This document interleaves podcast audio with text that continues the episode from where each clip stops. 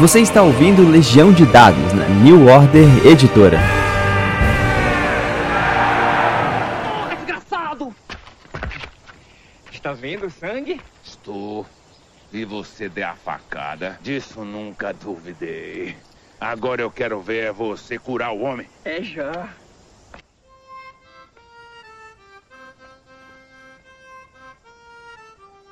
Saudações, contadores e jogadores. Meu nome é Pedro Borges e essa é a Legião de Dados, seu intervalo da vida real para poder falar sobre RPG. Sempre repito que o programa de hoje é sempre importante, né? Se parar para olhar os outros podcasts, eu sempre falo que o programa é importante. Mas são tantos temas, são tantas coisas que passam por mim que né, não tem como eu me envolver. Mas esse, acima de tudo, vocês vão entender porque eu vim falar do meu projeto, que é o Cordel do Reino do Sol Encantado, um RPG que eu estou desenvolvendo bem que no, susto desde dezembro é, de 2020. É, esse vai ser o primeiro de, de, pelo menos três programas que eu pretendo falar sobre, sobre esse projeto, né? Cada um deles eu vou trazer um convidado é, para poder acrescentar alguma coisa, porque acho que todo trabalho tem que ser colaborativo, né? É, de longe, a pessoa mais capacitada para conversar comigo é essa minha convidada. O Flávio do Bandeirantes, né? O Flávio Andrade, ele já tinha comentado, né? Pô, se tem cordel, tem que ter a Aruxa, né? Eu tô falando da Aruxa Oliveira, ela joga RPG desde 97, ela é diretora da Associação Lúdica Cultural Covil do RPG, cofundadora do Covil delas, é, organizadora dos eventos Sou Minas, Sou Mais RPG e Joga Benfica. Uma das fundadoras do blog do canal Bora Conversar Cast, que foi por onde eu a conheci, né?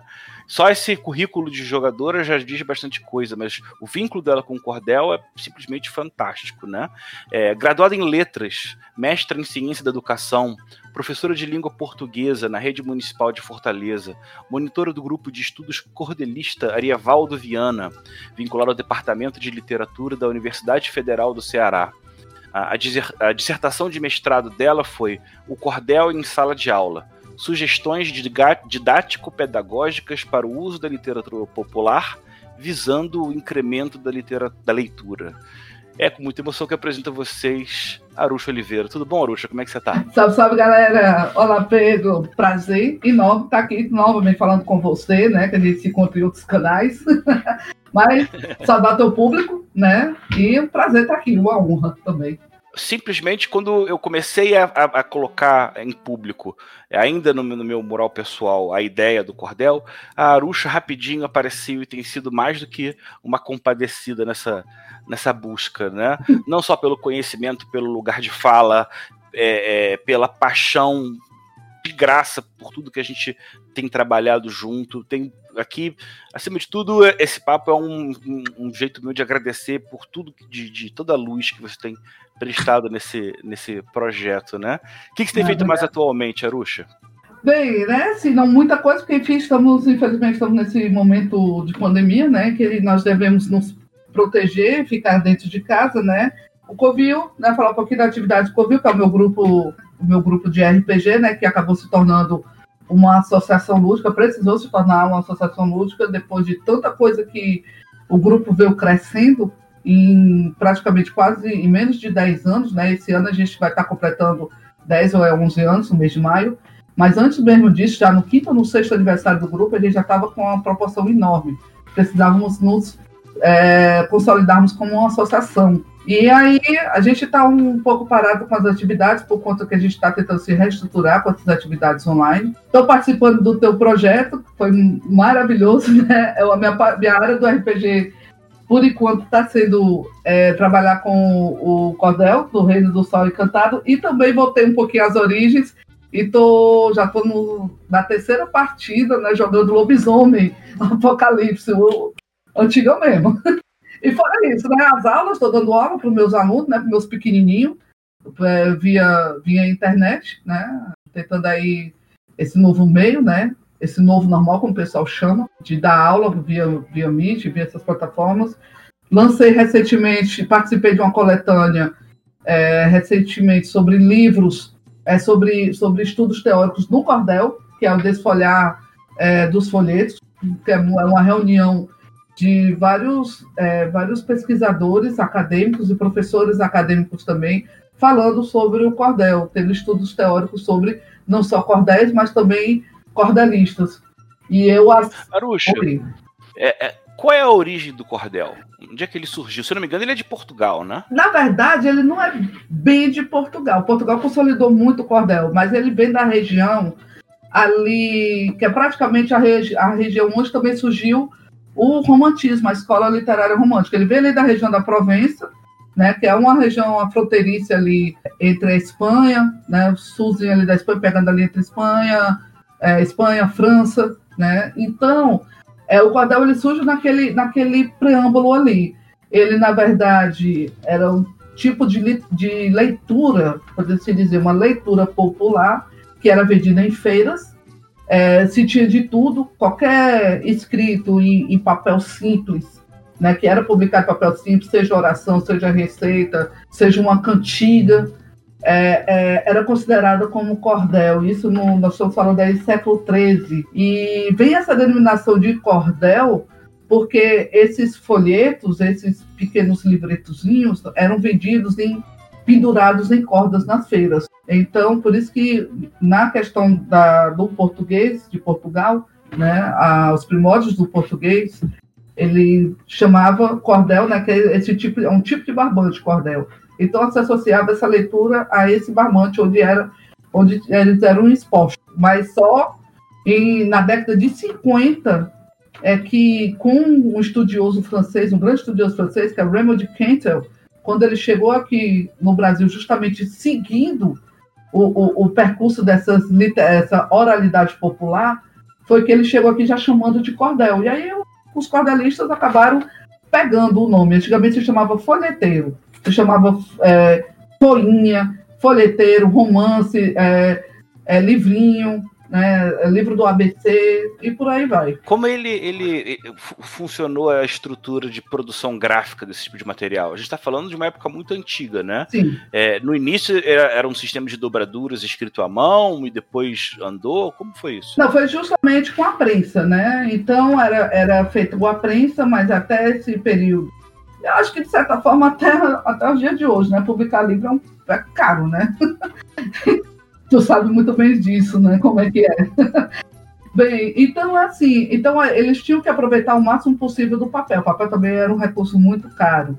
Então, por isso que a maneira era aproveitar o máximo possível do espaço na, no, na folha. Então, se tinha a questão de você pegar uma folha grande, né, já quase no formato que nós conhecemos padronizado do A4, e aí dobrar ela ao ponto dela ficar, para ela caber no bolso, para poder ser fácil transportado, e cada banda daquela você colocava o seu texto, você imprimia, mais como na questão quase de como fosse de carimbo, mas não, não estou falando da xilogravura, até as letras mesmo, era colocada letrinha por letrinha no molde e sair carimbava naquela folha é, as páginas. E aí faria isso quatro ou oito vezes, dependendo da quantidade de páginas que você querer seu cordel. Poder chegar a múltiplos de 8.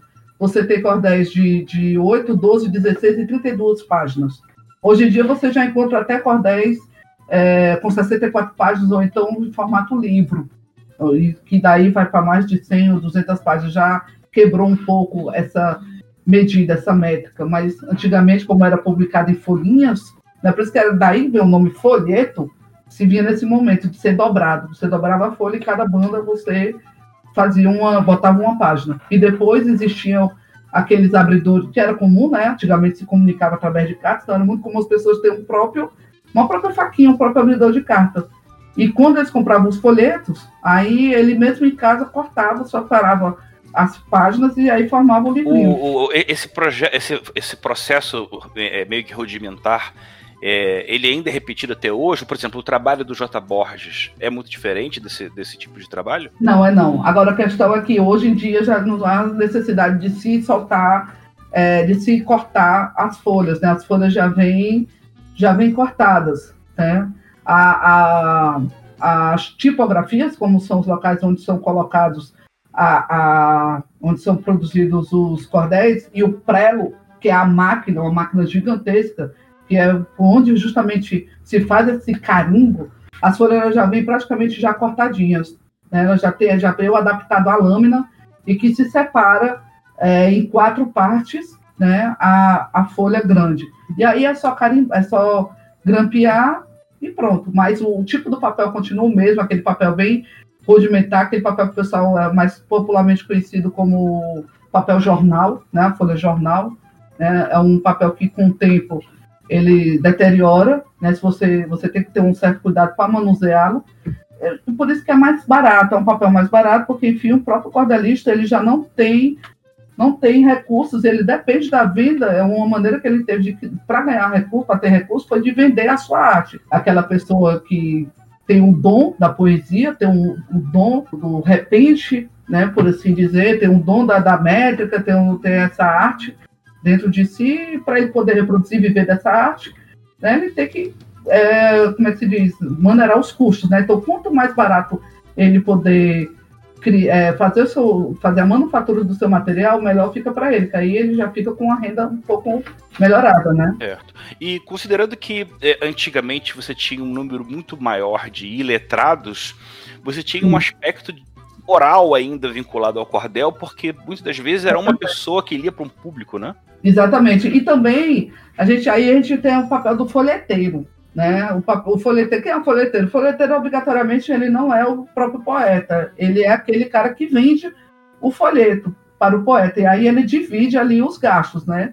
Ele pede, ele pede autorização, faz, produz o material e vai vender é parte dali daquela renda, ele, uma parte ele destina para o poeta, né, para o criador, e a outra parte fica com ele. E aí a ideia de vender, como é que era? Justamente você contar uma parte, decorar, tem o papel, o trabalho do folheteiro ele ser um declamador, então ele decorava uma parte daquele cordel, daquela poesia. Por isso que o cordel ele é, ele é escrito em poesia, porque ele é mais fácil de se decorar.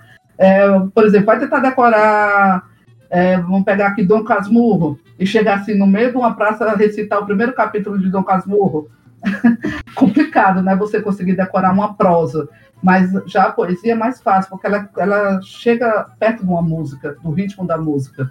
Então ele chegava, declamava até um certo ponto, quando chegava no ápice da história, aí ele parava e dizia: se você quiser saber da história, continuar a história, compre o meu cordel, compre o meu folheto, né? Geralmente chamava de cordel, compre o meu folheto. Esse, essa figura era muito conhecida, era uma figura folclórica, por assim dizer, e era chamado de um homem da mala, ou então um homem da cobra, porque ele chegava com os folhetos dentro da, da, da, de uma mala, porque aqui no Brasil o, os folhetos não eram vendidos em, em expostos, como era na Europa, em, em barbantes, né? por causa da questão que até então, desde a época do Império, já existia a questão da fiscalização, de você pagar tributos ao governo para poder você vender alguma coisa. Então, o que, é que o folheteiro fazia para escapar? Ele tra trazia tudo numa mala. E naquela época as malas eram de madeira. Então, ele esticava um pano no chão, botava os folhetos ali, e se viesse a fiscalização, ele juntava tudo, entrava no trem, que geralmente era mais vendido de, de trem em trem, de estação em estação, e eles passavam por um passageiro. Olha, eu que moro no Rio, tô conseguindo visualizar de um jeito bem, bem atual. e aí ele ia para chamar a atenção das pessoas, que ele chegava ali naquelas praças e tudo, então ele vinha com aquela, com aquela mala de madeira, com um pedaço de, de, de madeira, um, uma vareta, e ficava batendo na mala, e, e ficava ali tentando abrir a mala e dizia, não sai daí não, fica aí, olha, tu tinha quieta. E, e fazendo aquela confusão toda. E todo mundo começa a chegar perto, que é isso? Esse homem tá com quem e tal? Ele não sai, cobra. Fica aí, cobra. E o pessoal, vai, meu Deus, é uma cobra, é uma cobra. E quando chegava perto, ele enfiava a mão e puxava o folheto e começava a ler. Aí depois ele terminava, aí abria a mala toda dele, todo mundo via aquele monstro, aquele vinho, se empolgava com a história, gostava da brincadeira e acabava adquirindo os folhetos. Por isso que era chamado o homem da mala ou então o homem da cobra. Maravilhoso, Aruxa. Por que você nunca me falou isso pessoalmente outra hora? Tinha que falar assim no ar. Fico encantado, cara. Poxa. A, a, a, o cordel ele tem uma força muito grande, ele tem um enraizamento muito grande. Mas é engraçado que talvez pessoas de outros pontos é, nunca tenham visto direito um. Mas se você pegar um, um, uma folha 4, dobrar uma vez, você tem um A5. Se você dobrar de novo, você tem um A6 é mais ou menos o, o tamanho desses livrinhos, se né? Se você marcar, né? Se você marcar e abrir a folha, cada quadradinho que formar é uma página. É. Tanto na frente como atrás. Isso. E como é que ninguém nunca pensou em fazer RPG disso antes, né? Eu, eu, tive a ideia do jogo todo de uma vez só, como num raio. E uma das coisas que eu, até por razões editoriais, posso me complicar porque o formato A6 ele não é muito fácil de ter espaço para poder encaixar em, em, estoque, em depósito, em livraria, né? Mas uh, a ideia de fazer o jogo no, no cordelzinho, eventualmente poder fazer um compiladão no A5 ia ser legal. Mas essa homenagem, essa, essa tradição nossa, né? ela tem que, que se estender é, já na nossa geração, né? Senão o povo acaba esquecendo. Pedro, é, assim, o que me, me encantou e muito foi justamente essa sua, primeiro, essa sua ousadia, e eu acho muito legal quando a gente é audaz, quando a gente é ousado, e, e, e essa ideia da homenagem foi muito assim, gratificante, te agradeci muito por isso, por você ter se lembrado dessa parte da cultura brasileira que infelizmente ela é esquecida ou ela é ignorada por muitos, eu não vou generalizar, mas por muitos ela é, ela é esquecida, ela é ignorada, ou não, eu não ou pior ainda, não acreditada como literatura. Às vezes as pessoas têm, um, têm uma definição errônea de que é, o quadro é considerado como uma subliteratura. Gente, esse aí é de doer coração e a gente de, de ir lá para lá, lá para o núcleo da terra, de tanta vergonha, tanta dor que dá quando você escuta uma pessoa falar isso, um estudioso falar isso. Né? E, cara. Então, eu te agradeço muito por isso. Cara. Você tá junto comigo, né? Você já tá, já tá comigo nesse trabalho. Vamos, na verdade, é seguir junto. Uhum. É, esse programa especial é também para aprender é um pouquinho, para ensinar. E a gente, eu queria muito trabalhar as minhas maiores influências em relação ao cordel, fora do cordel em si. E aí eu me uhum. refiro à literatura. A gente que joga RPG, a gente é apaixonado por sagas, por histórias fantásticas, por romance, por intriga, perseguição, brigas. E a gente tem esse universo muito rico dentro do, do, do, das histórias do, sertão, da caatinga, do período do cangaço. É, é, é, e para ajudar, assim, o próprio imaginário que nós temos como Brasil em relação dessa, dessa perspectiva da história, é, é, é, vale tratar aqui que o jogo do cordel se passa no início do século passado, né? É, nós temos três grandes autores que vão ensinar a nós brasileiros sobre esse recorte, né? Eu estou falando de Euclides da Cunha, estou falando de João Guimarães Rosa e Ariano Suassuna.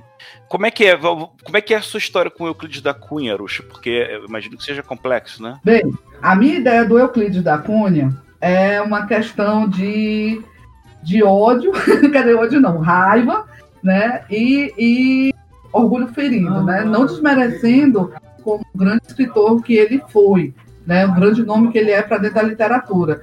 E assim, ele, Euclides foi uma das pessoas que praticamente é, colocou o Nordeste, visual, é, é, mostrou, né, descortinou o Nordeste, e isso nós estamos falando de 1902. O Nordeste até hoje, de vez em quando, ele é um pouco esquecido, né? Então, naquela época, o Euclides ele mostrou ao Brasil como era o Nordeste por conta do, do que aconteceu lá. A gente está falando do movimento messiânico chamado Canus, né? É, liderado por um cearense, né? Antônio Conselheiro, ele é da cidade de Quixeramobim. E aí ele foi lá como jornalista, né, pela Folha de São Paulo, Folha do Estado de São Paulo, para poder relatar tudo aquilo ali. Então, todos aqueles relatos, todos aqueles textos é, jornalísticos, aqueles textos que ele estava explicando o que ele estava vendo, ele compilou tudo aquilo ali e numa rica linguagem, uma maestria fenomenal, como ele era, uma pessoa muito inteligente, transformou num grande romance, né? Mas e daí, como é que veio a minha raiva? E, é, e... porque, vamos lá, deixa eu passar a minha dúvida, né? Porque, ah. quer queira ou quer não, o Euclides da Cunha, ele foi responsável por fazer uma denúncia, né? Ele estava junto com o exército, um fenômeno historicamente, eu até vou explicar um pouco mais adiante. Mas é, de onde veio o cerne desse ódio? É porque assim, o Euclides, ele, ele veio com uma visão, se você quem pegar o livro, quem já leu o livro, pegar o livro, é, Os Sertões, né? Vocês vão perceber que assim, é uma visão elitista, entendeu? Então você está vendo uma pessoa, é, é, uma pessoa do, do do centro urbano, do centro urbano já muito bem desenvolvido, da capital do país na época, que é o Rio de Janeiro, para ir para um local totalmente para ser, ser jogado, por assim dizer, numa região totalmente é, erma, numa, numa local, num tipo de. de, de outro Brasil, né? Dizer, um outro Brasil, que ele não acreditava que aquilo ali existia, que aquilo ali eram pessoas, eram brasileiros, porque é, é, tem uma parte do livro que até ele critica como a, a, o tipo de roupa que as mulheres usam. Ele acha assim, ele fica é, impressionado como as mulheres não andam com, não andam de chapéu, não andam com aqueles vestidos até, até perto do pescoço, certo? Assim, até perto do queixo, é, sem uma proteção do sol, sem a sombrinha, né? Com, com é, grandes, é, com várias, é, com os vestidos com várias camadas. Ele, ele vê que são, ela fala, quando ele fala do vestido de chita, que é um tecido bem simples, né? As mulheres praticamente pé no chão, é, é, o cabelo solto, a, a, os braços desnudos, porque, enfim, não adianta você, aqui no Nordeste, não adianta você vestir roupa completa que você não dura dois, dois ou cinco minutos, o calor é grande, né? Vocês aí no Rio de Janeiro, tudo bem, tem, tem aí tem os momentos de 40 graus, 39, 39 graus, 40 graus, a gente tem aqui 36, 37 graus, 365 dias do ano. E vamos depois discutir umidade também, né? Que pois faz é. bastante essa sensação mudar, né? Então você sente aquilo ali, aí você sente ele começa tentando já é, é, fazendo aquela homenagem, né? Já começa ali, mas tem, tem uma casca de banana quando ele fala, o, o sertanejo, antes de tudo, é um forte, né? Então ele começa a dar a descrição do, do, do sertanejo. Aí quando ele vê com aquela história de Hércules Quasímodo, né? Que ele fica, que, que o sertanejo é todo torto, mas é, é, quando se encosta no quando tá, tá no cavalo, então ele se encosta na mureta e que logo que ele se encosta ele já quer ficar de coca, quer ficar relaxado, dá aquela um pouco daquela ideia do preguiçoso, né? Mas que quando ele tem a medida do perigo ele já fica grandão, né? Que é a história do Hércules, Quasímodo, né? Que é o Hércules poderoso, mas o Quasímodo de ser tonto, né? Como Quasímodo, que para quem não conhece, né? É o, é o nome do, do Corcunda de Notre Dame. Então ele faz essa, essa, essa figura alegórica que é, é até difícil de você visualizar. Você imagina o, o, o Deus, o, o, o, aquele grande Deus, né? Grego, né? O Hércules, né? Filho de Zeus, né? Aquele semideus, né? Filho de Zeus, né? Grande, poderoso e, e, e torto, é, corcunda, né? Desfigurado, feio. É, é assim, um casamento meio é uma alegoria ali que, que ficou meio estranho. Então, isso me doeu. Né? A gente não é todo, a gente não é aquela coisa assim desleixado. A gente tem, a gente tem, mas tudo bem, nós somos fortes sim, porque a gente é forte desde a questão de aguentar o nosso clima, de, de, de não ter um solo que é, seja fácil de manusear para plantar. O solo da gente é na rocha, entendeu? Você plantar na rocha não dá, né? De tão seco que é. Aguentar, andar quilômetros e mais quilômetros para encontrar um pouco de água, às vezes uma água suja, uma água barrenta, mas você tem que, tem que se sujeitar a isso, né? Uma variação climática que ela é praticamente permanente, a gente não tem a, as estações, é tanto que eu brinco, eu digo assim, que a gente, as nossas quatro estações é o quente, mormaço, calor e inferno, né? tipo, porque a gente só tem sol aqui, graças a Deus a gente só tem sol, sol, sol, né? Todo mundo pensa assim, quando vê aquela, aquela imagem do Nordeste, hoje em dia, né, vê o quê? É praia, é os coqueiros, né, aquele mar enorme, né, até aquele mar que o José tanto cantou, Verdes Mares Bravios de Minha Terra Natal. Mas, gente, isso aí é 10% do que é o Nordeste. A faixa litorânea do, do é tanto que do, dos novos estados, dos nove estados, só oito tem faixa litorânea, nem é uma faixa litorânea, não é litoral em si, não é uma ilha, não é uma, uma coisa assim grande. Nós não temos aqui baías, né? Como, como, como, tem, como tem Vitória, Vitória tem, tem, tem ilha, né? Aí o Rio de Janeiro tem, tem Bahia, Florianópolis tem ilha, tem baías, né? A gente não tem isso aqui, a gente é faixa litorânea. 90% do nosso território é sertão, é mata, é caatinga, né? É, é uma mata que ela, ela se torna assim, viva por um determinado por um período de tempo, que nós chamamos de quadra invernosa aqui, que são quatro meses, né? Que vai, que vai de março, no máximo até junho, certo? Que é quando começam as colheitas de milho, que é uma das maiores produções da gente aqui do Nordeste, é o milho, é o milho e a cana-de-açúcar. Mas o resto do ano todinho é sol, sol, sol, sol, sol direto, é sol e seca, sol, sol e seca, entendeu? Essas figuras assim, então o Euclides ele ficava ali, um no morde a sopra, que ele não levou de realmente a realidade do nosso, do nosso povo. Ele vai levar nos finalmente, lá no livro, quando ele vai justamente falar da guerra, da guerra de Canudos, do, do, do massacre que foi Canudos, né, da opressão que, que o povo de Canudos teve, da, da, da não só é, é, das forças militares do governo e também dos, dos ricos fazendeiros, dos, dos, dos ricos fazendeiros e comerciantes do sertão. Deixa eu fazer uma, uma defesa dentro do campo do possível aqui do Euclides da ah. Cunha, né? Até pelo ponto de vista de um carioca. É muito legal a gente estabelecer né, esse contato do, do, do Rio com o Ceará. O Euclides da Cunha, ele é, fazia parte do movimento republicano que tentava buscar uma evolução do, do, do, do país, né, da nação, por meio de, é, é, é, é de abraçar é, técnicas iluministas, né, em todos os mais diversos segmentos.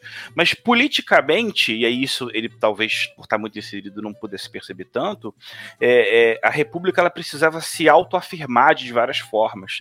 Então ela buscava grupos revoltosos, monarquistas, para tentar suprimir tais rebeliões e assim manter a força da República, né? Ainda assim tinha muita gente que não, não levava muita fé. E o que, que aconteceu? O Canudos é um lugar que é uma, uma procissão que virou um lugar e aí, por causa de uma discussão besta, por causa de madeira, a cidade de Juazeiro acabou pedindo ajuda da República. Alguém teve uma visão política em cima disso de esmagar com essa, essa revolta, né? Então, Euclides da Cunha, quando ele sai do Rio de Janeiro, ele, ele primeiro ele está refazendo uma trajetória que outros militares fizeram e morreram no caminho. As histórias eram de um povo muito resistente, muito furioso e que foi necessário juntar um grande armistício para poder finalmente é, acabar com essa ameaça, né? Então o Euclides da Cunha saiu do Rio de Janeiro, foi de barco até a Bahia, de Bahia ele pegou trem, se não me engano, de Salvador até Queimadas, e aí ele tem um primeiro contato com o sertão que está muito vinculado ao início do livro dos sertões, né? Quem gosta de RPG, especialmente que, quem curte hexcrawling, vai ver no início do livro do sertão um estudo da vegetação, dos lugares, da geografia. Você acompanha a paixão dele por esse lugar pela forma como a gente também vai se apaixonando pelos registros dele. E aí, ao longo de toda a produção do livro, que é em paralelo ao período da guerra, né? Ele vai entendendo que aquilo ali não são revoltosos monarquistas são simplesmente é simplesmente um Brasil diferente que está sendo esmagado porque tem um Brasil que é um pouco mais amadurecido e não quer aceitar dividir uh, o, o, o, conceito de nação com ninguém que seja diferente, né?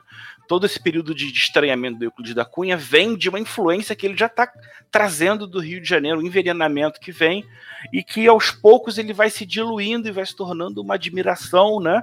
Que leva até a, a, a, o posicionamento final de que é uma, um genocídio que foi feito ali, né?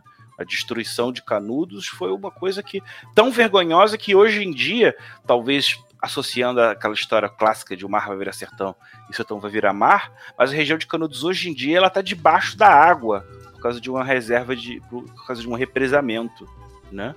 O que, que você tem mais para a gente fechar o Euclides da Cunha, Ruxa? Não, é aquilo que você. É, como eu falei, assim, eu comecei, eu tive que começar no, no, no ódio, na raiva, né? Uhum. para poder, poder entender. Né? Então é assim, eu acho que quanto. quanto... Totalmente compreensível. Eu não estou aqui querendo mudar a sua opinião. Mas a gente tem que pensar no. São dois universos muito distintos. Sim, né? claro. né? Pois é, os românticos, né? Para alguns românticos, ele é uma forma de amor pelo, pelo avesso, né? Porque eles falam assim, o amor, o amor é uma, é uma maneira que você tem de enlaçar a sua vida com uma, em detrimento de uma outra pessoa. Você envolve a sua vida em detrimento daquela outra pessoa. Enquanto você não castigar aquela pessoa, você não sucede, você não tira ela da tua cabeça e tudo. Eu acho que é, é, a minha história com o Euclides foi assim, eu através da, de não de, de quando de eu sentir esse esse, é, é esse orgulho ferido dessa questão dele não tá dando aquela tão tão forte descrição dele tá fazendo esse misto de morde e assopra com, com, com relação ao povo sertanejo, né? E sim, ele é, como eu falei no começo, ele é muito rico nos detalhes. Quem pegar o livro, você vai ter toda, todo o desenho histórico-geográfico, né? Tanto histórico como também geográfico, né? Daquela região ali da, da, do estado da Bahia, que é uma região do Nordeste que não é diferente de qualquer outra parte do Nordeste, que inclusive até lembra um pouco, né? E aí eu já eu acho que eu já vou é, atropelando aí um pouco o teu, o, teu, o teu roteiro, eu acho que eu já vou pegar o gancho, porque lembra muito o sertão mineiro que vem do Guimarães Rosa. Né? Mas em relação a isso, é, mas eu, como eu disse, eu aprendi, eu fui com, com, foi com orgulho ferido, foi com, com, com a raiva, que eu aprendi a respeitar a, a, a respeitar o Euclides da Cunha, entendeu? A entender qual foi o propósito dele com aquele livro, né? Quando você chega já no capítulo da terra e no capítulo da guerra, né? É, você realmente você vê é, a, a força das palavras dele é. ao lado, ele se posicionando ao lado daquele povo, você sente a dor do que ele está vendo, a dor daquele povo pelos olhos dele, né? E você sente também a dor dele. É tanto que quando ele chegou no jornal, ele praticamente chegou assim, é, como eu posso dizer, não, não transtornado, mas mudado, transformado, com aquela cara assim, de, de aquele pensamento de, meu Deus, isso está realmente acontecendo. As pessoas estão tratando as pessoas desse jeito. É assim que está o meu país, né? É tanto que ele fez um livro, né, com essa questão, com esse grito, digamos assim, esse grito de revolta, esse grito de, de chamar a atenção né? Tanto que é, ele, é dada a ele né, a questão já do, do, de ser um dos percussores já do modernismo. O modernismo é isso, o modernismo foi esse grito, essa liberdade daquela coisa, daquela do, do, do, do tradicional, daquela coisa já elitizada. O modernismo ele veio para romper com todos os tipos de, de, de, de, regras. A arte ela vinha toda numa regra, né? É, seja no campo da poesia, seja no campo da, da, da da arte plástica, da pintura, da escultura, ela vinha tudo numa regra, numa receita de bolo. Para você fazer uma poesia, você tinha que seguir um, um, um, um meio. E aí não, quando o Euclides traz essa, essa leitura vindo de dentro dele, aí foi que juntou outros modernistas, né? E aí, não, vamos romper com isso. A arte, a arte, ela tem que vir do jeito como você sente. Ela é sentimento. O Euclides né? da Cunha, ele nasceu em 1866, o período da Guerra de Canudos foi ali no, no 1897, mais ou menos.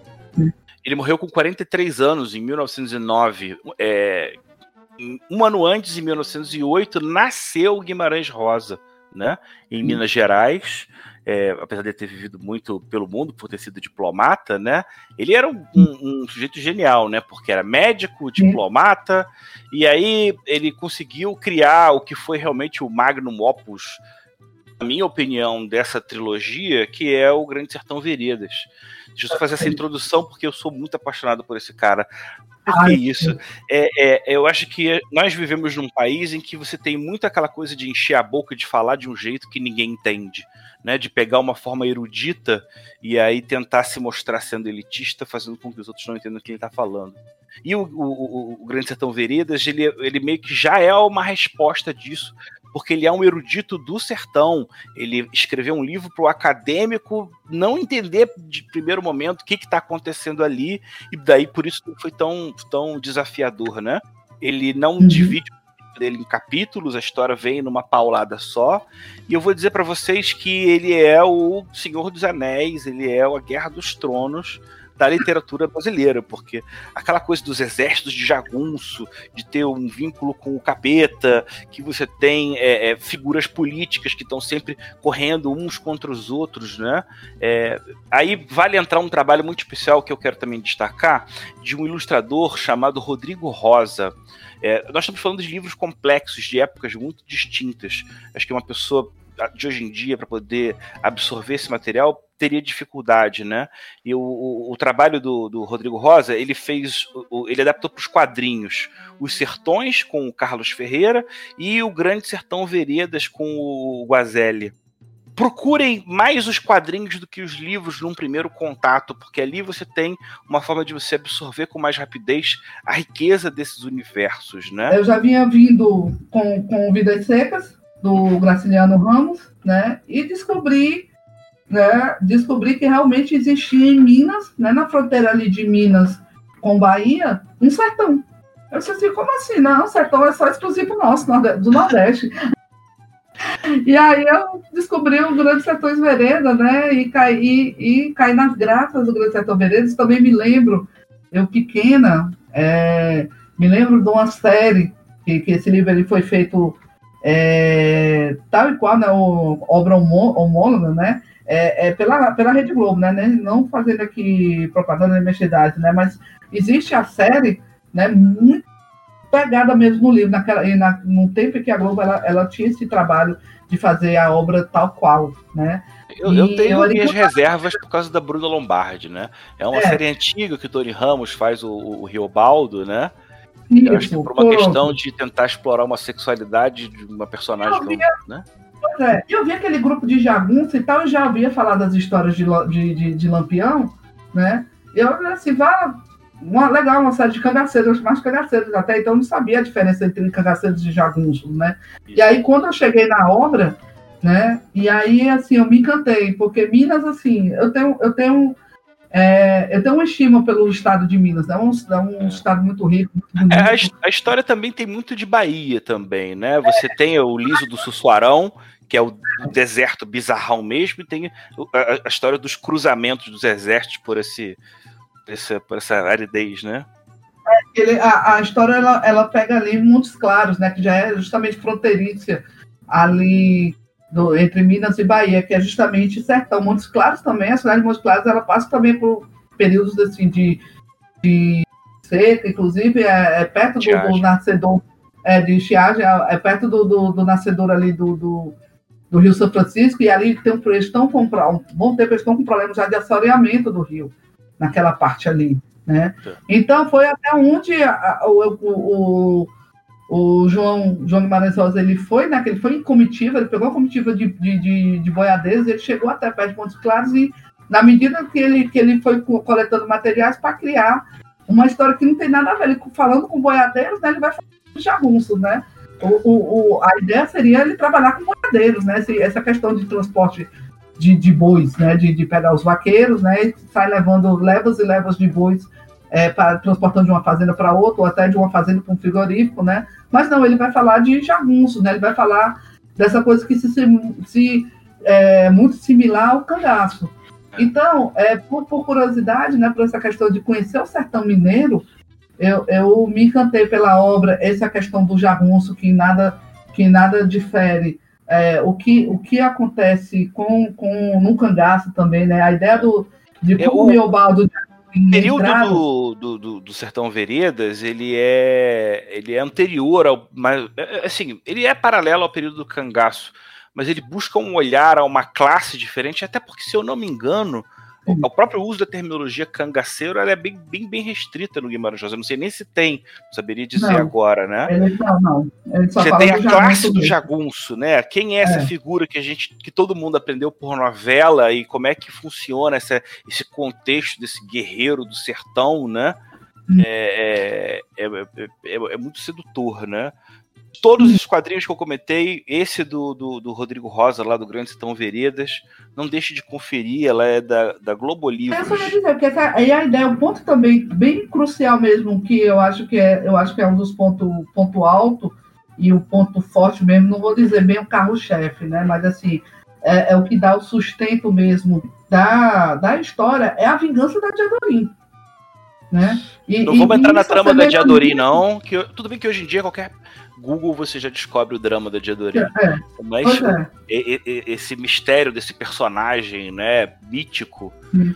é, que eu, eu, pelo menos nunca vi nenhum nada parecido, né? Mas termina hum. o, o, o, Pois é, e isso é muito, é muito se assemelha ao, ao, ao cangaço. O cangaceiro, por muito. É, se você for a história de vários cangaceiros, né? Inclusive um dos mais famosos que é Lampião, né? Às vezes muita gente pensa que, só, que o cangaço só, é, só foi Lampião, né? Mas muito antes de Lampião já tivemos figuras do cangaço, né? É, é, é Rodolfo Teófilo, né? É, um escritor cearense já em 1700 e, e, e pouco, mil, não, mito, é, 1800 e pouco, se não me engano, 1870 e pouco, ele já falava de um cangaceiro, que era o, o Jesuíno Brilhante, né? Isso, que é quando ele criou o romance, ele criou o romance Os Brilhantes, é uma história fantástica né? Que aquela ideia do cara que roubava mesmo, tinha um bando dele, roubava, e o povo, agora só que tinha aquela ideia de o que ele roubava, que ele atacava comerciantes, ele, ataca, ele atacava é, é, é, é, carros, né, por assim dizer, transportes que vinham é, do governo, poucos transportes que vinham do governo para o sertão, ele atacava, ele pegava aquilo ali, ele redistribuía com, com, com as pessoas, com os mais favorecidos, porque ele sabia que esses carros iam chegar na, na nos depósitos, nos armazéns, e, e os, e, e, os políticos, o, o, os grandes fazendeiros, iam tomar aquilo ali, não iam fazer distribuição. Então ele já, já sacava disso e ele mesmo tomava, era um Robin Hood, né? E aí, antes, antes do, do, do, do Jesuíno Brilhante, teve o Antônio Silvino, né? teve o, o a tradição é, é, é enorme do, do, dos cangaceiros. É, o, né? o Lampião praticamente foi um dos últimos. Acho que foi o quarto ou foi a quinta, a quarta geração, se eu não me engano. A quinta seria com Corisco, né? Que foi realmente já, já tinha caído, o último, é, né?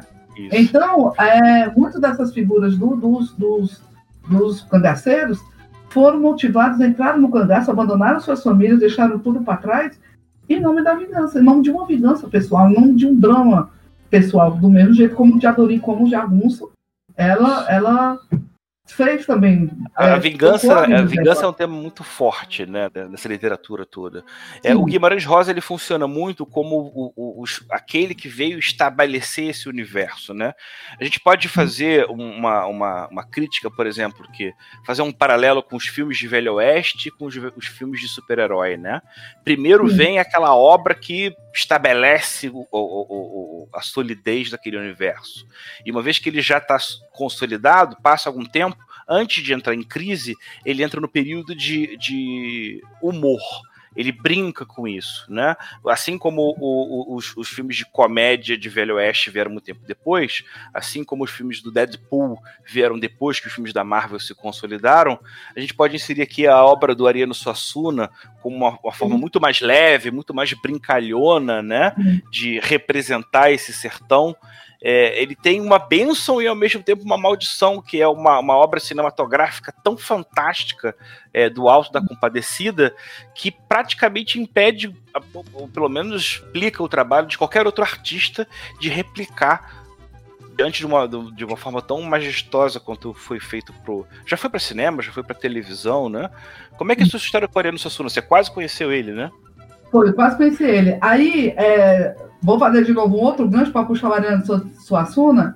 É tanto que, que o, o, o Guimarães Rosa, ele, ele conclui a ideia dele, ou não conclui, né? Porque ele, ele, ele faz questão de deixar que tudo, bem ou mal, vida e morte, é um infinito, né?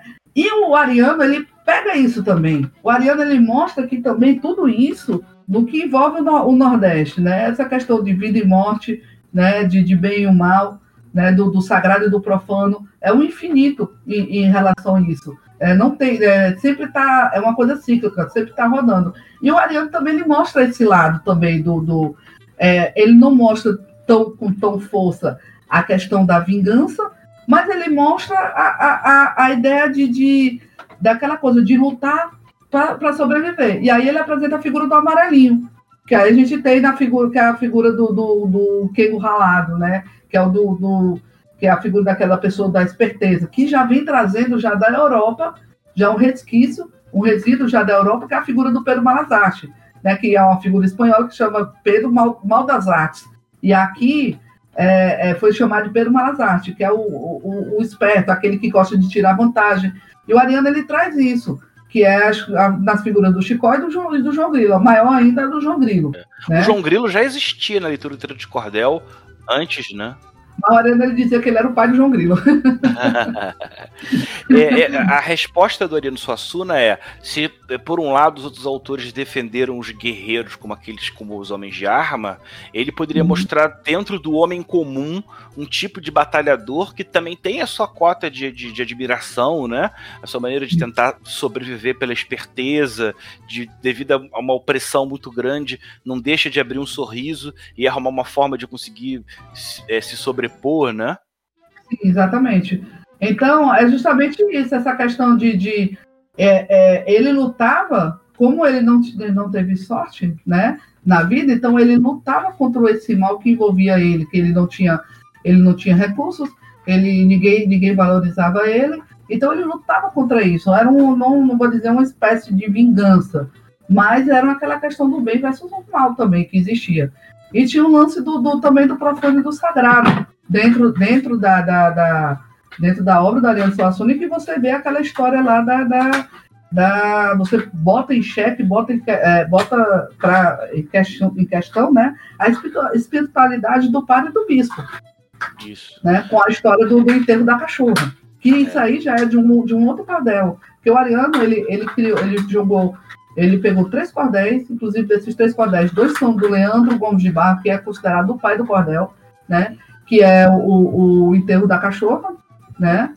é, quer dizer, o testamento, o testamento do o testamento do cachorro, né, que é chamado testamento do cachorro, e, e é o que cavalo vai, não vai, que, o cavalo é, que desbota ouro, né? É, defecava, que defecava dinheiro. Que essa daí você só vai encontrar na série. Essa cena lá, que só que no invés do cavalo é um gato. O Chicó, ele, para ganhar, tirar vantagem lá do padeiro, né? Ele, ele pega um gato e diz que o gato defeca dinheiro. Né? Ele empurra lá umas moedas no, no gato, né? E faz o gato, né? E vende o gato a, a preço assim, exorbitante para tirar vantagem, né? Que era a maneira que ele tinha, já que ele não ganhava nada de bom do padeiro nem da mulher do padeiro, né? Como ele diz, né? Para cachorro é, é, é, pouco manteiga, né? Bife na manteiga e pro, pro, e pro Chicó nem, nem, é e pro João Grilo nem um, nem um pouco água, né? O, a obra do, do, do Suassuna é de um brilhantismo que a gente pode traçar um paralelo com Guimarães, Guimarães Rosa, mas acima de tudo porque uma vez já também estabelecido como grande autor, ele também trabalhou junto com muitos governos e ele é responsável pelo movimento armorial, que é uma das manifestações culturais mais ricas e fantásticas, também uma grandíssima influência para o meu trabalho e que é uma coisa que vocês também não podem deixar de conhecer, né? Uhum. O que, que você sabe do, do, do, do armorial? Pois, ah, só, só voltando um pouquinho que tu tinha perguntado, como é que foi essa, meu quase, não, meu quase encontro com a Ariana, foi o seguinte, a ah. Ariana vai fazer uma palestra aqui no, no, no Espaço Cultural aqui em Fortaleza, que é o Centro, é o Centro Dragão do Mar de Arte e Cultura, né, e ele foi dar uma palestra aberta ao público, né, no anfiteatro. Por questão de tráfego, por questão de engarrafamento, né, de, de, de, de engarrafamento, de tráfego, de estacionar carro, aquela coisa toda, quando nós conseguimos, nós já chegamos, já tava, já tinha, já estava meia hora que já tinha começado a palestra, já não podia mais entrar no anfiteatro por questões de segurança, o corpo de bombeiros, né, aquela coisa por questão de multidão e tudo. E nós não conseguimos entrar, ficamos do lado de fora escutando o som, né, do, do, do da aula dele. E gente lotada, acho que ali se o IBGE quisesse quisesse fazer o centro de Fortaleza, eles conseguiam rapidinho muita gente. Mas pelo e menos aí, você ouviu ele. É, aí eu vi de longe, muito longe, através assim do, do, da, do, é, do segundo andar lá do, do, do, do, espaço cultural, né, do centro do Centro Dragão do Mar de Arte e Cultura, né, tem uma tem uma, uma banca, é, é tipo um segundo andar, tem uma, uma varanda assim alongada que dá para você ver o anfiteatro. Então lá de cima eu vi o Ariano, praticamente uns 3, 4 centímetros de tamanho, né, de tão longe que eu estava a distância, é, não entrei mesmo, não cheguei, não consegui chegar perto, não vi quando ele saiu, porque realmente saberia que ia tumultuar muito, não ia ter como fazer é, é, fazer foto, alguma coisa assim. E praticamente eu, eu acho que foi a última viagem dele, porque se eu não me engano, quatro ou cinco meses depois desse evento aqui, ele veio a falecer. Ele, veio a falecer. Né? ele ficou hospitalizado, né? Passou muito tempo hospitalizado, acabou não resistindo, é. né? Ele viveu, ele viveu 87 anos, viveu uma vida longa, né? E uhum. apesar de estar com uma história muito associada ao estado de Pernambuco, ele nasceu em João Pessoa, na Paraíba, né? Ele era filho do, do, do, do governador da Paraíba. Ele até tem uma história que ele brinca que ele, quando foi, depois de velho, entrar na, na no, no, no, palácio lá do, do, governador, obrigado ele ser revistado, ele falou: oh, mas eu não vou ser revistado de maneira nenhuma primeira vez que eu entrei aqui, eu entrei pelado. Por que, que agora eu tenho que dar satisfação de alguma coisa? né? É, Marino Suassuna ele também tem um grande um universo muito grande. A gente, eu vou ter, ser obrigado a, a, fechar aqui essa listagem. Se deixar, eu fico conversando com, com, a, Arusha três horas, cinco horas. Mas aqui, na verdade, a gente quer destacar essas sementes de influência. O trabalho do Cordel, acima de tudo, eu, é, é, eu acho que o um bom trabalho ele não é aquele que se autorreferencia ou que se ele tem uma, uma, um vínculo de referência limitado. A gente tem que entender que tem um universo riquíssimo que a gente vive, né? Acho que talvez por isso eu seja apaixonado por, mais por ficção histórica do que formas mais altas de fantasia, mas a gente pode é, é, experimentar dentro da brincadeira do RPG é, todas essas, essas aventuras e, e, e, e deslances da, da, dessas três obras com o que a gente pode. Você não precisa morar no Nordeste, eu tenho um sotaque de nordestino da novela da televisão. Mas é. não importa, aqui a gente está celebrando a cultura nacional, destacando um, né, um povo que já foi tão injustiçado e que tem uma cultura tão rica, nos trouxe pessoas tão ricas, né? E a gente já estava com um pausa muito grande, a gente só queria destacar aqui que a gente tem um carinho muito grande eu tenho três pessoas que me ajudaram muito, muito no projeto do Cordel. Uma é a Arusha, a outra é o Jefferson Pimentel, que vocês conhecem bem, o autor do Vampiro, do Lobisomem, né? É, é, lá de, do Espírito Santo. E uma pessoa que teve com a gente muito nesse caminho foi o Tiago Rolim.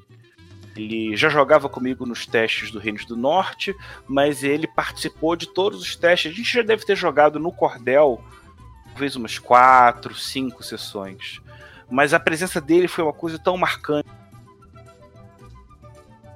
Eu acho que é, é, vale destacar que na última sessão de jogo que o Thiago jogou com a gente, ele conseguiu dar uma meia volta numa situação que parecia que ninguém conseguia é, sobreviver, se dar bem, porque os personagens estavam envolvidos num romance entre uma filha de um coroné e um, e um, e um cangaceiro, né? Não era nem o líder do bando, era só um cangaceiro Zé Ruela.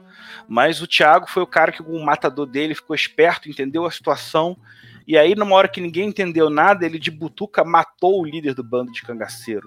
E fez a inversão que permitiu com que a, o casal apaixonado ficasse junto e, e fizesse um despecho, desfecho para a história que nem eu, nem Arusha, nem Jefferson poderíamos imaginar.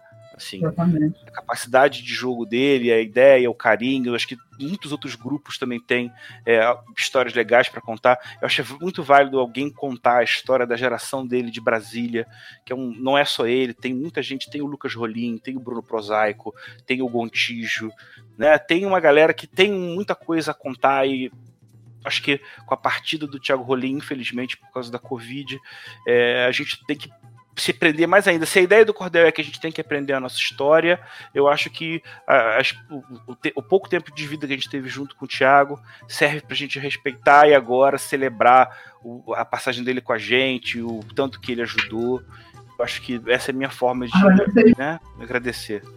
E, e, aquela coisa, essa ideia que você falou é tão maravilhosa que assim, era, eu podia até complementar dando a dica assim que eu não sei, é, poderia aproveitar a página dele do Facebook, que eu, provavelmente eu acho que alguém da família pode transformar em memorial, e ir lá e contar essas histórias, contar essas experiências. Eu acho que até a família vai gostar de receber esses relatos, né? Muito, vai ser muito gratificante a maneira que a gente deixar marcado, né? É, para todo mundo ver o quão, o quão foi importante, o quão foi legal a presença do Tiago entre nós, né? Então foi maravilhoso. E, e eu queria, assim, só fazer um outro complementozinho em relação a, a já puxando para o jogo, né, já que a gente já está falando do, do jogo, né, do Cordel do Rei do Sol Encantado, é que os elementos que estão presentes lá, né, quando vocês forem ver, né, o público aí, quando for ver o, o, o projeto já pronto, né, vocês vão perceber que aqueles elementos ali, a primeira, a priori, vocês vão, vão ligar, quem já assistiu,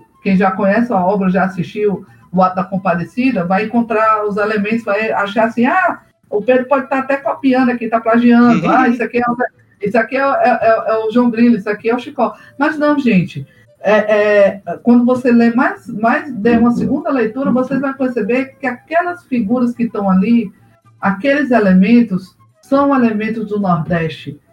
São é aqui no Nordeste. É o que tem aqui no Nordeste. Né, que a gente está é, simplesmente é, bebendo da mesma fonte, né? É o que tem aqui, é o que nós temos aqui, é tudo aquilo que está ali, o que o Pedro colocou. São as pessoas do Nordeste, é aquilo ali, elas são divididas naquilo ali, naquelas categorias, naqueles arquétipos. É. Então, quando você vem ao Nordeste, você vai, somente no interior, somente no sertão, você vai encontrar aqueles arquétipos que estão tá ali descritos. Essa parte dos arquétipos a gente vai entrar num outro programa, a gente já estourou uhum. todos os prazos possíveis. Ah, Queria muito agradecer a sua presença aqui, Arusha. Você tem aí o último jabazinho, algum recado que você quer dar? Não, quero só agradecer bastante, hum. tá certo, pelo convite. É, não só o convite pelo podcast, quero te agradecer muito por estar fazendo parte desse projeto, de estar jogando, né? É, eu, os meus dois personagens, assim, né? Tô, a, a, ainda na listagem eu tô, só, eu tô com dois, né? Assim, são dois que foram criados assim, com muito carinho, vindo de coração mesmo, que é a Filó, né? E o Chico do Rio, meu cangaceiro, né? Eu tenho uma bem nascida e tenho um, e tem um outro lado, né? Que é um, um cangaceiro nato mesmo, né? Que é o Chico do Rio. E está sendo fantástico, né? Isso aí, estou preparando, para falar de Jabá então, estou preparando aí, é, pedir autorização ao Pedro, né? Que ele já tinha me dado, né? Mas eu estou preparando um, um compêndio de pequenos contos, pequenas narrativas, né, usando o cenário, né, e também usando alguns personagens que já foram colocados, né, dentro do, dentro do jogo, né, dentro das partidas da gente, né. Então, é, vão ser aí uns pequenos, pequenos pontos que podem ser usados até como ganchos de aventura, né? Mas é um presente que eu quero dar para o Pedro, eu quero dar para esse projeto, né? Em agradecimento por estar participando dele. E é isso aí, gente. Esse presente é para o público que acompanha a gente, para os jogadores, para quem participar uhum. desse, desse, projeto com a gente. É, é. O projeto está só começando, a gente. Bem, ainda assim, é, é, o financiamento coletivo dele vai começar em breve, provavelmente segunda metade de, de, de maio. Vocês vão, vão ser informados mais. Poxa, muito obrigado quem esteve com a gente aqui. Esse programa ele foi muito especial porque conta sobre a origem, qual é a influência de como começou. Eu acho que se você gosta de RPG e você gosta de história do Brasil, com certeza esse é um, é um caminho dos muitos caminhos que você tem para poder passar. E já já a gente está conversando de novo sobre o Cordel. É, poxa, muito obrigado, Arusha. Valeu todo mundo acompanhando a gente. Valeu, um abraço muito forte. Tchau, tchau. Você ouviu Legião de Dados na New Order Editora. Esse programa foi gravado e editado por Barcelos Taverneiro, diretamente da Taverna do Arcano.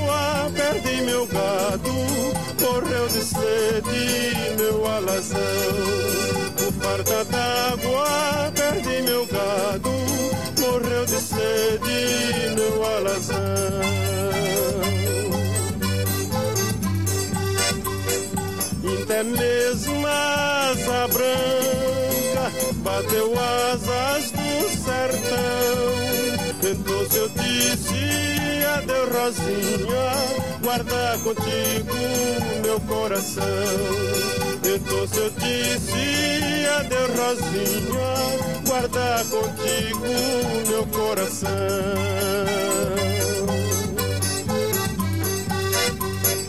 Hoje longe, muitas léguas, numa triste solidão.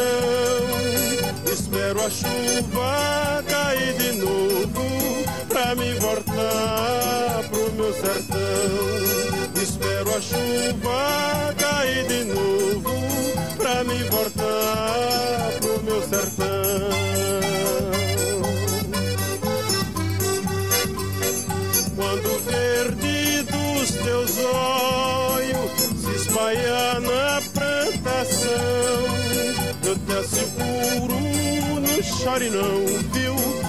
Eu voltarei, viu, meu coração. Eu te asseguro, não chore não, viu? Eu voltarei, viu, meu coração.